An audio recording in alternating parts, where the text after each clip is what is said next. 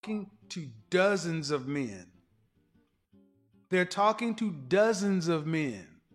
They are dating several men and they're having sex with multiple men. Rare is the woman that's having sex with just one man. But even if she's having sex with one man, guaranteed that she has one guy on deck, ready to go. So as soon as she decides to leave him, she is going to bring in the doofer.